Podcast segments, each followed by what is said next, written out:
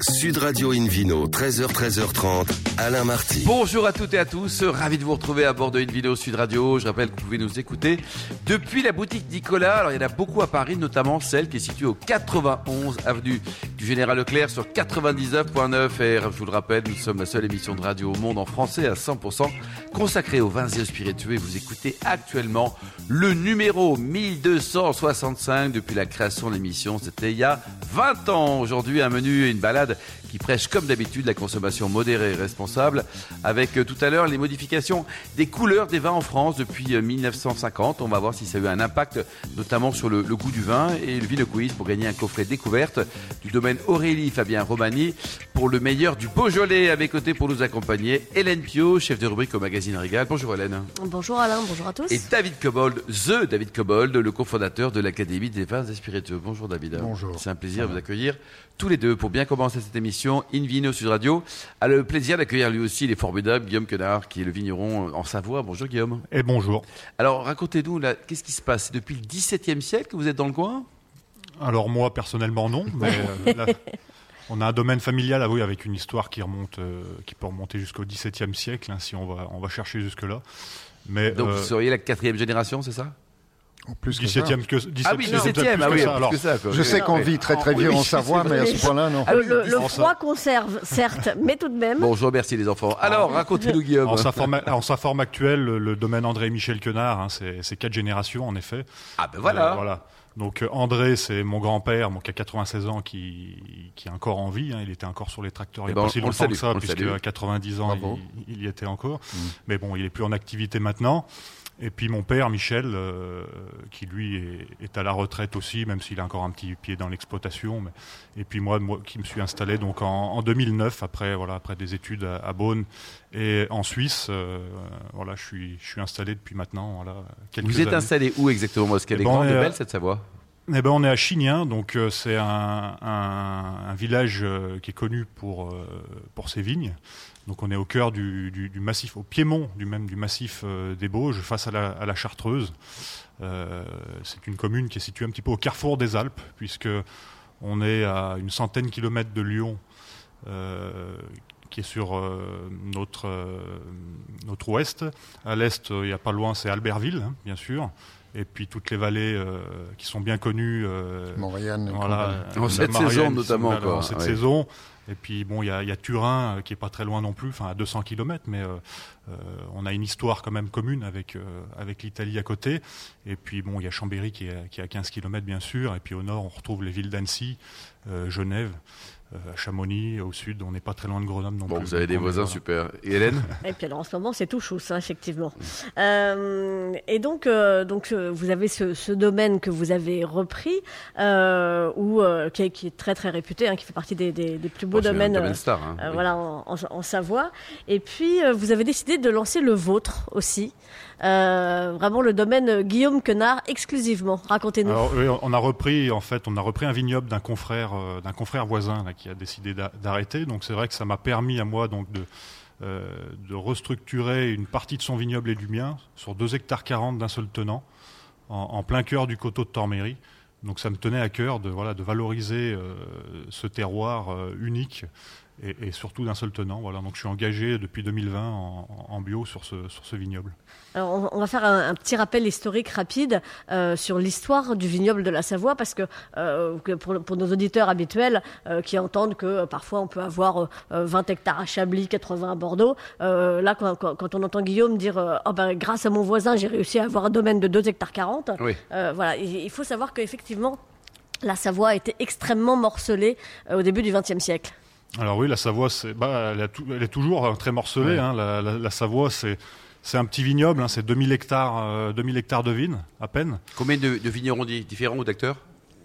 Je pourrais pas, là, je pourrais pas vous dire exactement combien il y a de vignerons en Savoie. Ouais. Est-ce qu'il y a une bonne ambiance entre les Il y a vignerons une très bonne ambiance entre Ouais. les vignerons, euh, entre les vignerons, et puis c'est vrai qu'il y a aussi une, euh, une partie négoce qui est importante en Savoie. hein. Hmm. Euh, mais c'est un vignoble qui est, qui est très morcelé puisqu'on est réparti sur quatre départements. Hein, L'appellation vin de Savoie est répartie sur, bien sûr, a- avant tout la Savoie, la, la Haute-Savoie, et puis il y a aussi un petit peu de vigne euh, de l'appellation qui déborde sur, euh, sur l'Isère Mm. et sur l'Ain. Donc on a une très grande diversité de, de terroirs, de paysages aussi. Et puis surtout, bah, on, a, on a des cépages qui s'expriment différemment. cépages, Alors Voilà, lesquels ouais. justement? Ah bah, on a une multitude de cépages. Alors, euh, on, a, on a beaucoup de cépages autochtones qui sont nés, bien sûr, chez nous dans les Alpes, euh, qui sont aujourd'hui cultivés, euh, comme euh, bon, bah, le plus connu, enfin le, le plus euh, représentatif, on va dire, de la, de la, de la région, c'est la jacquère, hein, puisque c'est le cépage qui est, qui est planté principalement en Savoie. Et puis après, bah, nous, à Chignan, on a un cépage euh, qui fait notre spécialité, qui est le, donc la roussanne, qu'on appelle bergeron, qui s'est toujours appelé comme ça en Savoie, bergeron, et qui donne le, le cru chignin bergeron. Voilà, donc c'est vraiment la spécialité de Chignin.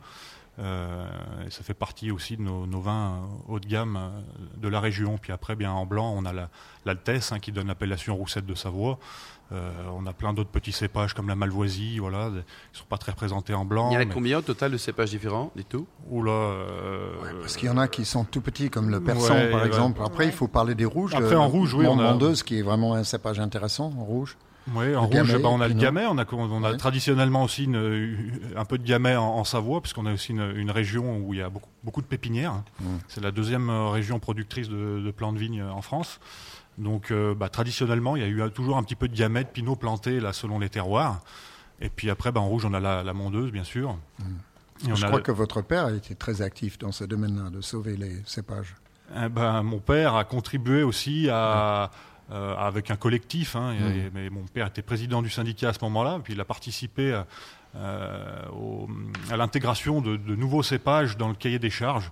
Alors pour l'instant, c'est à hauteur de 10%, mais des, cép- des- des- des cépages autochtones intéressants hein, qui, Oui. qui serait bien bon de remettre euh, en, piste. Je l'ai croisé dans un colloque sur, le, sur les cépages de ce type-là, dans, dans le sud-ouest, à Plément, où il est venu avec, avec Oui. les, les collègues vignerons. C'était fait. extrêmement intéressant. Ouais, les, les- les- les Savoyards sont toujours vraiment en pointe euh, Mm. sur cette histoire de cépages, de, de- de sauver les cépages anciens et puis de, de voir ce qu'on peut faire euh, de nouveau pour faire un peu bouger les choses euh, aussi. Euh, et alors, bah, vous, vous avez donc euh, pris la suite euh, dans, euh, dans, dans votre domaine à vous pour marquer, euh, marquer votre génération, votre pierre. Euh, et, et donc au, au domaine, euh, bah, euh, du coup, voilà, euh, Guillaume Quenard, euh, à, vous-même, euh, vous avez une trilogie de, chi- Chiniens euh, autour de, de 2000 ans d'histoire. Alors actuellement, en effet, je prends, je fais trois, trois vins différents. Donc on a un chignin bergeron qui s'appelle le coteau des Ducs, hein, qui reprend un petit peu les différents noms de cuvées reprennent un petit peu l'historique de, ce coteau, puisqu'il faut savoir que la Savoie, avant d'appartenir à la France, c'était- euh, le royaume Piémont-Sardaigne. Donc on est Ouais. on Duché est- de Savoie. Voilà, le, le duché, dont le duché de Savoie, et donc on est, on est français finalement que depuis 1860. Mm. Donc euh, on est même euh, voilà, plus récemment euh, français que, que les Corses, par exemple. Le duché Corse. On, on Et donc on a rien quand sur même, l'intégration euh, corse. Et donc on a quand même une histoire euh, assez forte. Et, donc voilà, il y a la cuvée, donc euh, le coteau des, coteau des ducs, hein, puisque c'était les ducs de Savoie qui, cultivaient ces arpents euh, par le passé. Après, je fais aussi une, une cuvée qui s'appelle euh, la voie royale, euh, puisqu'il y a le roi Victor Emmanuel II d'Italie qui, qui arpentait justement le, le- la, voie romaine, qui ensuite a été rebaptisée la voie royale sur, sur ce coteau-là. Donc c'est- une mondeuse de vieilles vignes. Et puis aussi, je fais un, un chignin bergeron que là j'appelle opus orange, Mm. puisque je le fais en, en macération.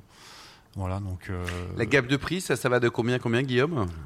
Alors, euh, confondu avec domaine familial et, et domaine euh, personnel, euh, ça va de 8 euros à 25 euros. Ouais, David Cobol, c'est quand même des, des super rapports que tu Oui, oui, c'est hein. très, très abordable. Il ne faut pas les cantonner uniquement à la fondue, à la raclette, euh, Surtout pas. tutti quanti. Surtout pas. Ça, c'est absurde, mais bon, c'est, comme souvent, on cherche la facilité. Quand on est dans une région, on a, on a envie de boire les vins de la région. Mm. Et souvent, les gens, quand ils vont en Savoie, c'est pour faire du ski essentiellement. Et, et du coup, ils ont tendance à manger la raclette et la fondue. Ce qui est très et- bien pour et- les vendeurs de oui, raclette oui, et de fondue, hein. C'est très bien pour les marchands de fromage. Mais le problème, c'est que les vins savoyards sont devenus trop cantonnés dans ce rôle-là et pas nécessairement pour leur qualité intrinsèque. Qu'est-ce que vous répondez à la défense, Guillaume? Non, mais je suis, je suis d'accord. C'est vrai qu'on avait cette image de, il y a quelques années de ça, de, de, de vin blanc fondu ou raclette. Après, après, faut, après, faut pas, faut pas se détacher. Euh, faut, c'est bien. Avec, avec, avec, une fondue, une raclette, vaut mieux, vaut mieux boire un, un vin blanc sec de Savoie que, qu'un autre vin blanc. Mais Allez, pour terminer, ça, ça, permet d'écluser le jacquet, par exemple. Mais, non, mais voilà, on a, on a aussi des vins haut de gamme qui vont sur des mets. Euh, Guillaume, il y a un site internet peut-être sur vos deux domaines pour prendre enseignement sur, sur vous, sur vos vins. Alors, ah, euh, les sites internet, c'est amquenard.com. Ah, oui. quenard. Il faut faire attention au prénom. Oui, et, et Quenard, ça s'écrit Q-U-E-N-A-R-D. Merci beaucoup, merci beaucoup Guillaume, bravo pour ce magnifique parcours. Merci également à vous Hélène et David. On se retrouve dans un instant avec le Vino Quiz pour gagner plein de jolis cadeaux en jouant sur invinoradio.tv.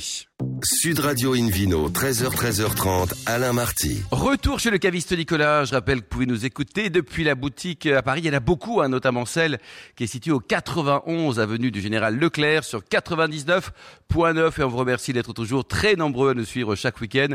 N'hésitez pas non plus à réagir sur les réseaux sociaux et le compte Insta très important Invino Sud Radio. On retrouve David Cobold pour le vidéo quiz. David.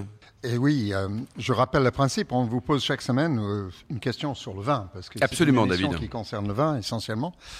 Euh, et le vainqueur va gagner de très beaux cadeaux. Donc cette semaine, ce qui est proposé comme cadeau, c'est un coffret du domaine Aurélie Fabien Romané qui se trouve dans le Beaujolais. Excellent très très belle maison. Oui. Alors la question de la semaine dernière fut comment se nomme le second vin de Château La Dominique Château La Dominique qui se trouve à Saint-Émilion. Option A, relais de la Dominique. B, raison de la Dominique. Et C, rivière de la Dominique. Et la, bonne, réponse, David C'était la première, relais. Cette semaine, David, une nouvelle question. Une nouvelle question, comme chaque semaine. Sur quelle commune savoyarde se situe le domaine André et Michel Quenard? Option A, Chinon. Option B, Chignin. Option C, chouillis. Alors, c'est toujours un chou. Oui, c'est ça, ça commence par un chou, c'est très ouais, chou. Hein. C'est chaud chaud. Oui. Alors, David, on ne donne pas la réponse, attention. Bah non, on ne donne pas la réponse, il faut attendre, il faut déjà tenter de, de répondre, c'est pas trop dur, je crois. Mais pour, pour y aller, vous rendez-vous toute la semaine sur le site invinoradio.tv à la rubrique Vino Quiz et le gagnant sera tiré au sort parmi les très nombreuses bonnes réponses. Merci beaucoup David Cobol. On parle également avec vous de, des changements de couleur du vin en France euh, depuis 1950, c'est-à-dire que depuis euh, cette époque, le, le, vin rouge n'est plus rouge, le blanc n'est plus blanc et le rosé est devenu blanc. Ouais, pour situer ça, il faut que je remonte beaucoup plus loin dans le temps à l'ère des anciens Égyptiens. Ah, vous voyez, c'est bien avant les années ah, 1950. Je vois, bio hein. je savais très bien ouais, ça. Parce que euh, il fut un temps, les Provençaux ont fait une pub en disant que le, la plus ancienne couleur du vin était le rosé, euh, en se référant à l'ancienne Égypte. C'est impossible à vérifier ça. Pourquoi? Parce que moi j'ai vu des, des peintures dans la, la, vallée des rois, euh, en face de Thèbes, dans le, sur le Nil, et euh, on voit des, effectivement la vendange, euh, la pressurage pas vraiment la vinification, mais en tout cas la procédure d'élaborer début du vin. Et on voit que les raisins sont rouges dans ces peintures. Donc euh, avec un cépage rouge, on peut faire les trois couleurs. Rouge, rosé ou blanc, ça dépend euh, si on, on, ajoute les peaux ou si on écarte les peaux. Euh, donc, à la base, on peut faire trois couleurs de vin, mais à l'intérieur de ces trois couleurs, il y a beaucoup de nuances. Et je rappelle que là, on va avancer un peu quelques siècles du temps de, de, de, de la Rome antique. Euh, les très vieux vins de Falernum, c'était un cru, une région au nord de Naples qui était très cotée, étaient décrits comme étant des vins noirs. Donc c'est des vins. Oui, parce que ces vins. C'est eux qui ont inventé le Malbec alors Non, c'était des vins blancs qui avaient 100 ans. Ah. qui était conservé avec des épices, avec du sucre, avec différentes choses, du caramel peut-être, qui, qui permettaient la conservation du vin pendant 100 ans. Et ces vins étaient très cotés, on décrivait ça comme des vins noirs. Les seuls vins qui pouvaient se rapprocher en couleur, je ne parle pas de goût puisque je n'étais pas, hein, même si je suis très âgé, euh, j'ai pas goûté Mais ces non, vins. David. Euh, les vins du sud, de certains vins du sud de l'Espagne en Andalousie, certains xérès issus du cépage Pedro Jiménez, euh, PX, pour faire court, sont vraiment marron foncé en couleur. Là, je pense que le plus sucré des vins que j'ai jamais goûté titrait, euh, enfin, contenait 450 grammes de sucre par litre. C'est énorme, évidemment. On peut presque mettre une cuillère dans le verre et ça tient debout. Quoi. et, et ça, c'est marron foncé. Donc, on peut avoir des couleurs, toute une gamme de couleurs pour un vin à la base blanc qui va du, du quasiment du la couleur de l'eau, extrêmement claire, jusqu'à une couleur très foncée. Alors, pour le rouge, il y a toute une panoplie de couleurs. Après, le rosé, c'est entre les deux c'est effectivement entre le rouge et le blanc, et les anciens rosés qu'on appelait clairets étaient plutôt des rouges éclairs. D'ailleurs, il existe, subsiste une appellation bordelaise pour le rouge éclairé, aussi en Bourgogne, même si c'est moins utilisé. Et puis un autre couleur qui a fait son, son arrivée assez récemment dans, dans le vin, euh, mais qui est aussi ancienne, c'est des, des vins dits orange. Orange. Alors, ce sont C'est des... très tendance, David. Hein Ouais, ouais, Ou c'est un peu fashion. mode, comme toutes les modes, c'est un peu stupide. Euh, D'ailleurs, ils sont pas tous orange en couleur, très franchement. Ils sont jaune foncé. Bah, Il y a bien des rosés qui sont pas rosés, non, David? Bah, il y a des rosés qui sont si pâles qu'on peut les méprendre pour du blanc. Euh, Il y a des rosés qui ont un vrai couleur rose et d'autres qui sont tellement pâles que, honnêtement, c'est des blancs euh, euh, un peu alt- légèrement altérés, grisés. On appelle ça les vins gris parfois. Donc il y a le couleur gris, la couleur rosée. Donc on- les nomenclatures, c'est assez compliqué. Alors, ce que je voulais dire aussi, c'est que euh, les modes des couleurs ont beaucoup changé dans le temps. Si on prend l'exemple du Bordelais, jusqu'aux années 1960, la majorité des vins produits à Bordeaux étaient blancs. Et ça, on a du mal à, à, la- à s'en rendre compte aujourd'hui. Aujourd'hui, 80% des vins sont rouges à Bordeaux. Ce qui peut parfois être un des problèmes parce que on boit de moins en moins de rouge, comme Bah, malheureusement. oui, donc on va voir qu'il va y avoir une fluctuation parce que quand j'ai regardé cette proportion il y a quelques temps, il y a 5 à 10 ans, c'était 85% de, de, de rouge. Maintenant, c'est 80%, donc le blanc augmente proportionnellement. Alors, la- la- l'avènement des rouges d'une d'une manière massive date des du grand gel en 56, euh, qui a tué la moitié de- du vignoble bordelais. Faut pas, faut pas l'oublier, euh, par- parce que ça a fait éclater les bois tellement le gel était fort au milieu de l'hiver. Euh, et ça a fait quand on a replanté le vignoble, on a massivement replanté en rouge, puisqu'à l'époque la, mode de- des rouges augmentait. Maintenant, c'est en train de refluer et quand on plante, chaque semaine presque, je parle avec un vigneron bordelais qui, euh, dans le Médoc, qui dit je viens de planter un hectare, trois hectares de blanc. Euh, donc euh, c'est en train de, de bouger et les appellations n'en tiennent pas compte parce que quand on est médocain, il n'y a pas d'appellation euh, médoc blanc. Absolument. On ne peut que le déclarer en bordeaux blanc simple. Ce qui pose un problème aussi pour le sauternais parce que les vins, les vins doux ne se vendent euh, Bon, ça pas peut, assez ça bien peut que ça. évoluer, David, ça aussi, non? Comment? Ça peut évo- évoluer. ben, ça va évoluer. Le problème, c'est que l'INAO évolue très lentement. Comme toute administration, il y a une espèce d'inertie euh, qui est terrible pour certaines appellations. C'est-à-dire qu'on ne tient pas compte ni du réchauffement climatique, ni du changement des marchés. C'est comme toujours le marché qui domine, qui, qui, dit, qui dicte euh, ce qui est Et bu. David, ces changements de couleur ont impacté également un changement de goût du vin ou ce sont deux choses totalement décorrélées? Euh, non, c'est pas totalement décorrélé parce que hum, si on prend l'exemple du vin orange, c'est un vin issu d'une macération de peau de raisin avec un, avec un vin blanc. Alors que si on écarte la peau, on n'a pas de tanin. Si on macère avec la peau, on a du tanin même pour un vin blanc. Donc c'est des vins blancs qui ont un goût très différent. Euh, et parfois assez, assez dur pour certaines personnes. Donc, euh, on, la chose la plus proche de ça, mais c'est pas exactement pareil, serait le vin jaune du Jura, où la couleur est très jaune intense parce qu'il séjourne très longtemps en barrique sans ouillage. Donc, il y a aussi le vin blanc, le vin jaune, le vin orange, le vin rosé pâle, le vin rosé foncé. Euh, le vin rouge clair, le vin rouge foncé.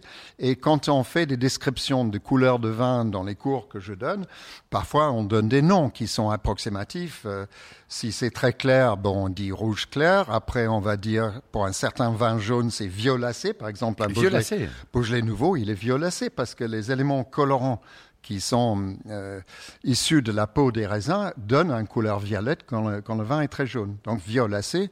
Ensuite, on a, euh, on a une graduation de, dénomination de couleurs pour essayer de suivre l'évolution d'un vin jusqu'à ce que ça devienne tuilé ou marron avec des vins très vieux.